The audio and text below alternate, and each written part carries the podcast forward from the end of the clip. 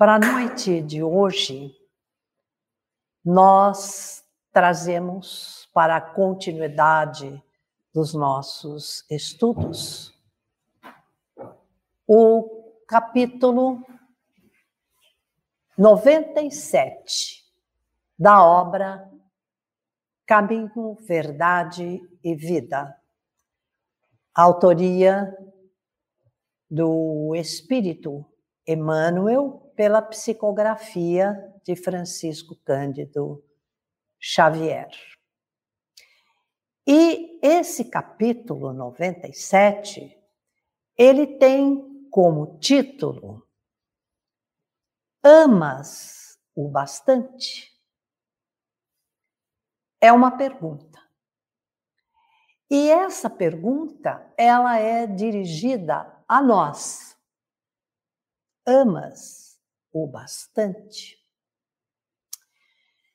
Mas que noção nós temos da palavra bastante? A menininha, pequenina, nos seus oito, nove anos, olhou para a professora e a professora perguntou: esse é caso verídico. Quanto é nove vezes nove? Pergunta difícil. Tem muito adulto que não sabe. E a menininha pensou, pensou, pensou e respondeu: é bastante. Claro que a professora riu, brincou com ela, mas a dona matemática não aceita muito uma resposta assim indefinida, não é? E em questão de amor, quanto é o bastante? Será que nós podemos medir a intensidade do amor? Hoje, nós podemos amar muito, amar muito alguém. Talvez amanhã amemos menos, ou vice-versa.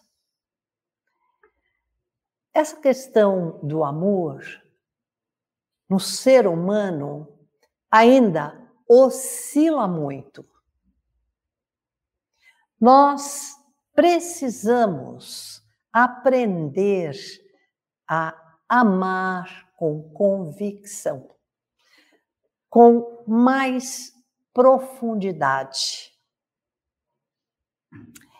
E Emmanuel, ao escrever esse texto, dando esse título, perguntando a nós, ele tomou por base o Evangelho de João, no capítulo 21, e o versículo número 17. E o versículo diz o seguinte: perguntou-lhe, terceira vez, Simão, filho de Jonas, amas-me? Agora, essa pergunta não está direcionada para nós, porque se trata do versículo, capítulo 21 do Evangelho de João. É Jesus fazendo essa pergunta a Pedro. Mas eu disse Simão. É porque Simão era o nome de Pedro. Então, por que chamá-lo de Pedro, apóstolo Pedro? Porque foi Jesus que deu esse nome, Pedro, a Simão. Um nome simbólico, porque Pedro seria rocha, e Simão seria a rocha da fé do Evangelho do Cristo. Por isso ele o chamou Pedro. Então eu faço essa explicação porque vamos falar ora Simão, ora Pedro, é, trata-se da mesma pessoa. Em que circunstância Jesus teria perguntado isso a Pedro? os companheiros de apostolado saíram certa noite para pescar. E passaram toda a noite na tentativa de conseguir alguns peixes. Porém, em vão, nada conseguiram. Então, quando voltavam já para a margem, para a praia, já estava amanhecendo e eles divisam um homem lá na margem. Mas não reconheceram. Era Jesus. E à medida que eles vão se aproximando da margem, num determinado momento, Jesus olha para eles e diz assim: Moços, ele se dirige dessa forma: Moços, é, tendes aí alguma coisa para comer? Então eles disseram: Não, não temos nada porque não conseguimos pescar um só peixe. Aí Jesus responde novamente: Então faça o seguinte: joguem a rede para o lado direito do barco e havereis de encontrar. E eles fizeram isso. Jogaram a rede e imediatamente ela ficou abarrotada de peixes, de tal forma que eles quase não conseguiam puxá-la. E o interessante é que as malhas da rede não se romperam, apesar do peso. Quando eles veem esse fato, João que era o mais novo de todos eles, o chamado discípulo amado do Mestre Jesus, olha para Pedro e diz assim: Ele é o Senhor, o Senhor, o Mestre, Jesus. Lógico que ele deduziu isso, porque quem faria acontecer um fenômeno desses? Só o Mestre. Pedro então olha e se atira na água para ir nadando e chegar mais depressa à margem. E os outros vêm puxando a barca. Quando ele chega ali na margem, Jesus já tinha brasas com peixe colocado sobre elas e pão. Outro símbolo para mostrar quem ele, ele era, sem que eles o reconhecessem pela fisionomia, porque ele fez uma transfiguração. Mas ele queria sentir se ele seria reconhecido pelos feitos. E foi. Ninguém perguntou a ele: Tu és o Senhor? Não perguntaram porque sabiam que era. Tinham certeza que era. Então eles sentaram-se ali e se alimentaram, comeram do peixe, do pão. Terminada essa pequena refeição, aí entra o diálogo de Jesus, a pergunta de Jesus para Pedro. Então, eu contei esse fato para que nós pudéssemos perceber é, em que situação, em que circunstâncias, quando isto ocorreu. Vocês devem ter percebido que esse fato foi depois da ressurreição do Cristo. Então, ele já havia sido crucificado, mas depois ele apareceu algumas vezes para os seus apóstolos, materializado, e essa foi uma das vezes. Então, foi um acontecimento pós-crucificação, na sua ressurreição. E nesse diálogo, ele pergunta a Pedro, ele fica em separado para conversar com Pedro. E ele faz exatamente essa pergunta: Simão, filho de Jonas, amas-me? E Pedro diz: Sim. Apacenta minhas ovelhas. Silêncio. Daí uns instantes, ele volta pela segunda vez. Simão, filho de Jonas, amas-me? Aí Pedro já começou, acabei de responder que sim, né? E ele fica meio sem graça, mas ele responde: Sim, Senhor. Já passa um tempinho, e aí pela terceira vez, Jesus diz: Simão, filho de Jonas, amas-me? Aí Pedro já ficou chateado, ficou entristecido, porque percebeu ali, nessa insistência, que havia uma desconfiança por parte do Cristo, que havia um, uma, uma, uma espécie de dúvida a respeito do que ele sentia pelo Mestre. Então ele diz assim: Senhor, tu sabes que eu te amo.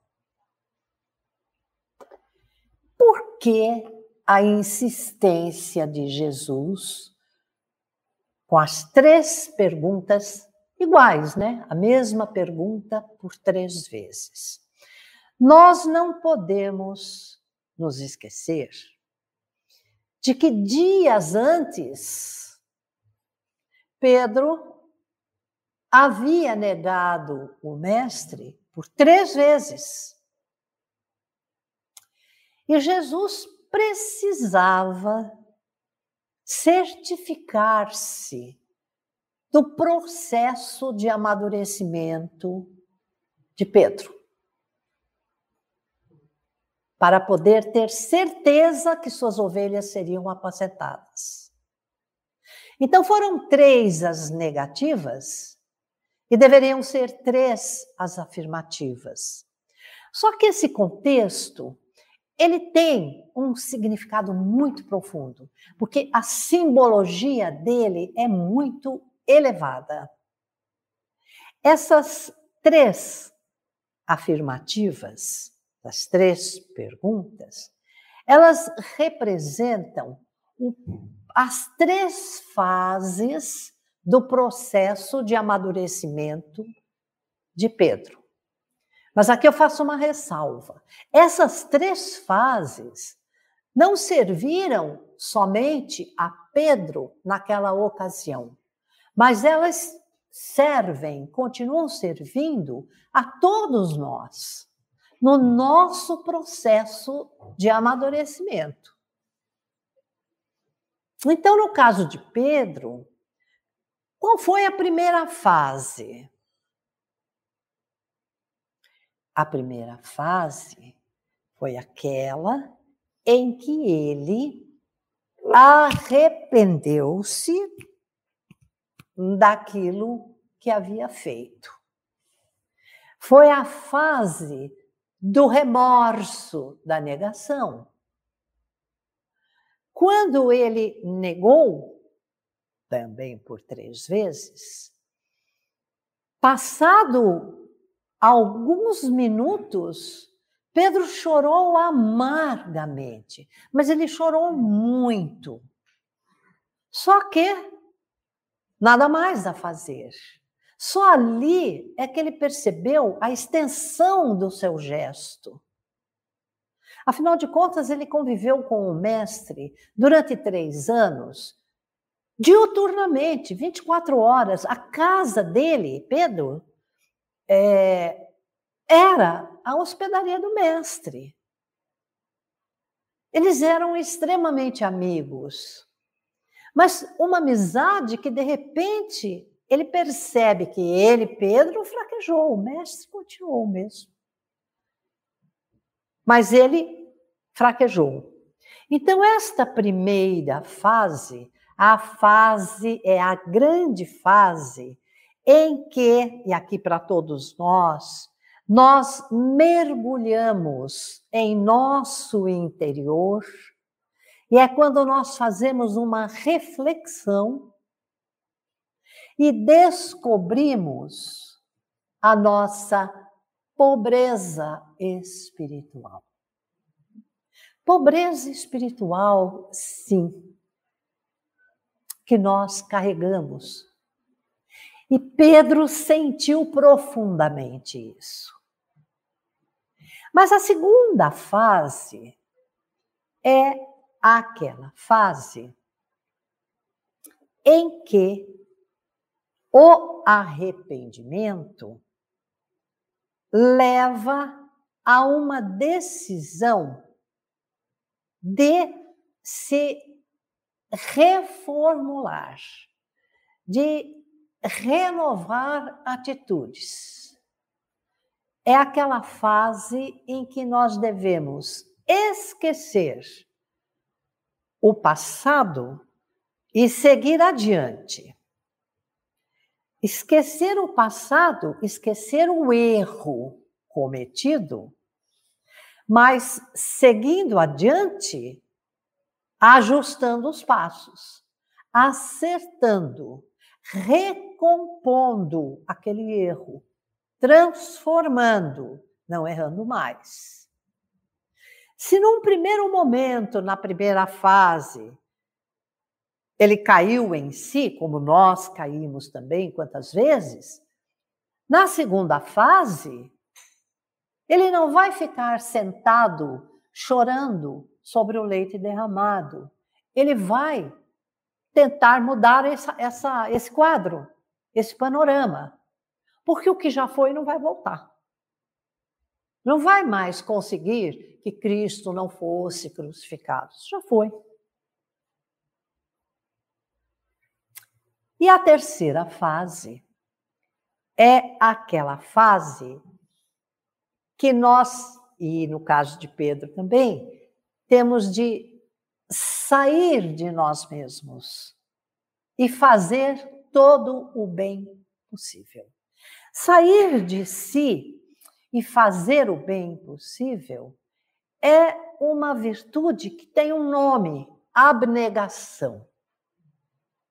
Prefixo ab é a si mesmo, a si próprio, negação, negar a si mesmo, esquecer de si mesmo para atender o próximo, fazendo todo o bem possível. E é aí que Pedro funda a Casa do Caminho, e se dedica às coisas de Jesus, aos seus ensinamentos, à caridade, ao amor ao próximo, tentando reverter aquele erro cometido lá no momento da negação. Todos nós temos essas fases.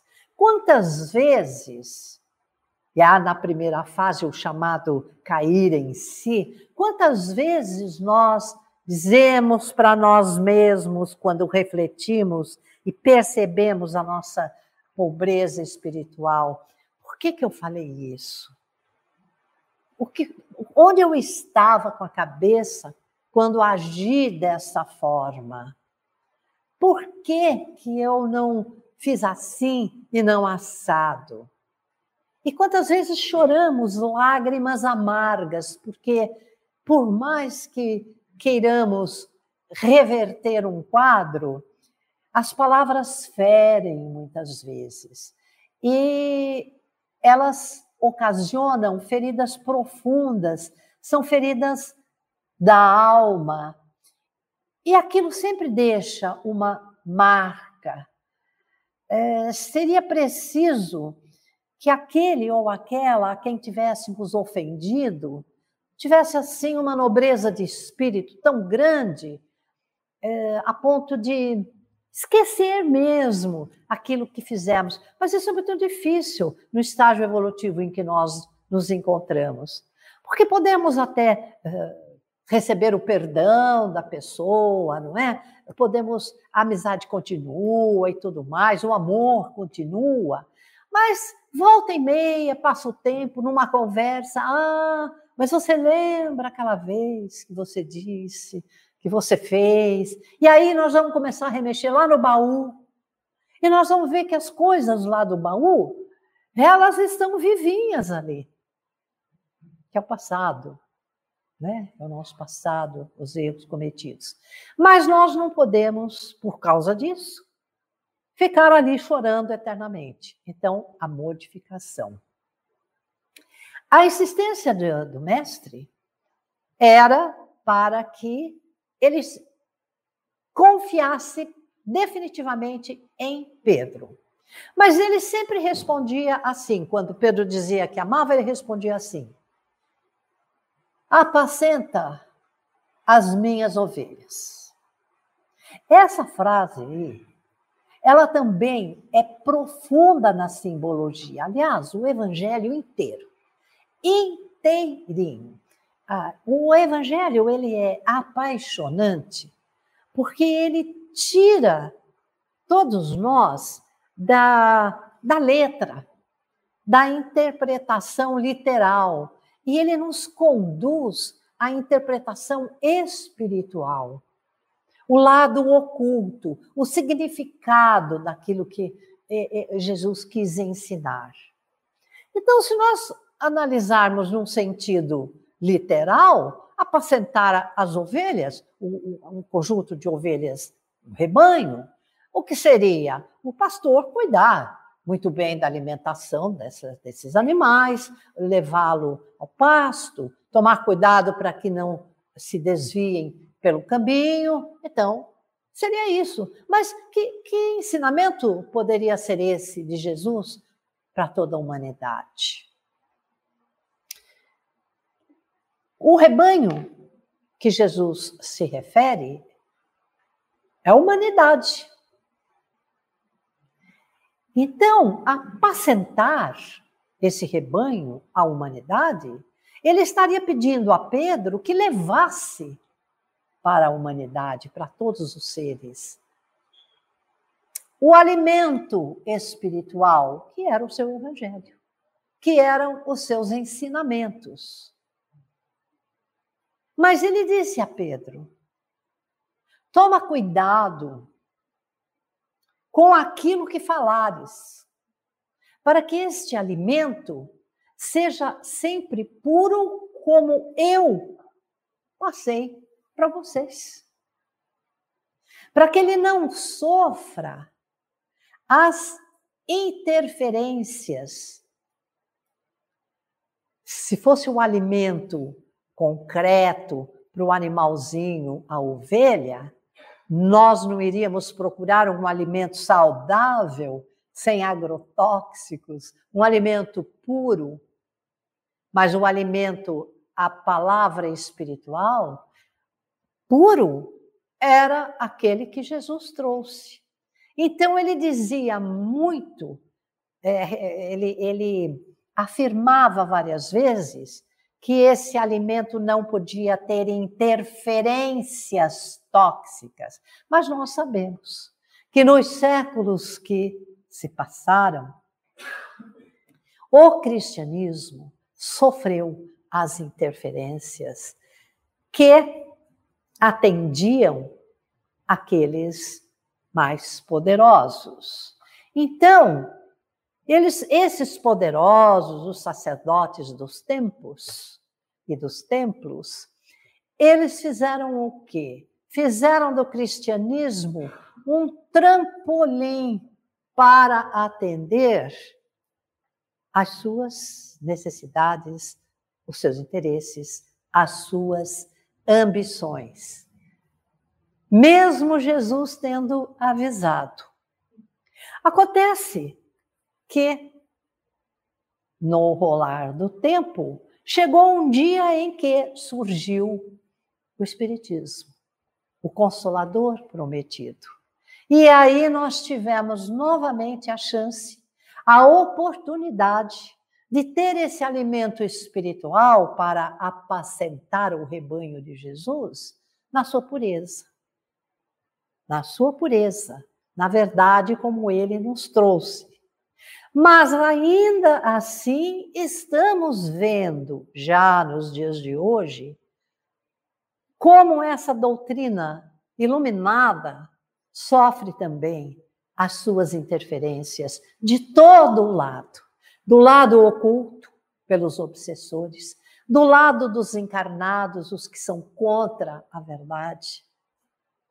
Então é preciso realmente muita fé, muita coragem, muita raça, muita determinação naquilo que nós queremos é, conquistar em termos de progresso espiritual na compreensão dos ensinos de Jesus. E Pedro procurou fazer até o final o melhor de si, aplicando a todos a, a verdade como ele recebera do Cristo. E nós? Agora eu volto ao título que Emmanuel colocou. Amas o bastante para nós. É claro que Emmanuel estaria fazendo essa pergunta referindo-se a Jesus. Será que nós amamos bastante Jesus?